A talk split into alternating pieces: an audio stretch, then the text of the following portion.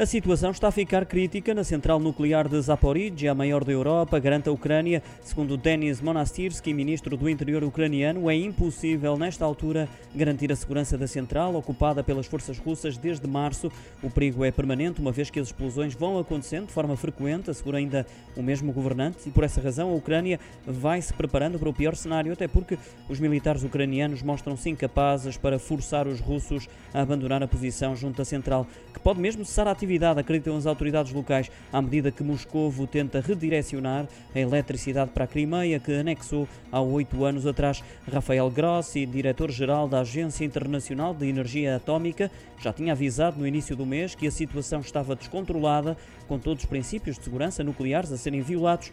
Uma questão a ser debatida hoje entre o secretário-geral das Nações Unidas, António Guterres, e Zelensky, também Erdogan, presidentes da Ucrânia e Turquia, na cidade ucraniana de Lviv. life.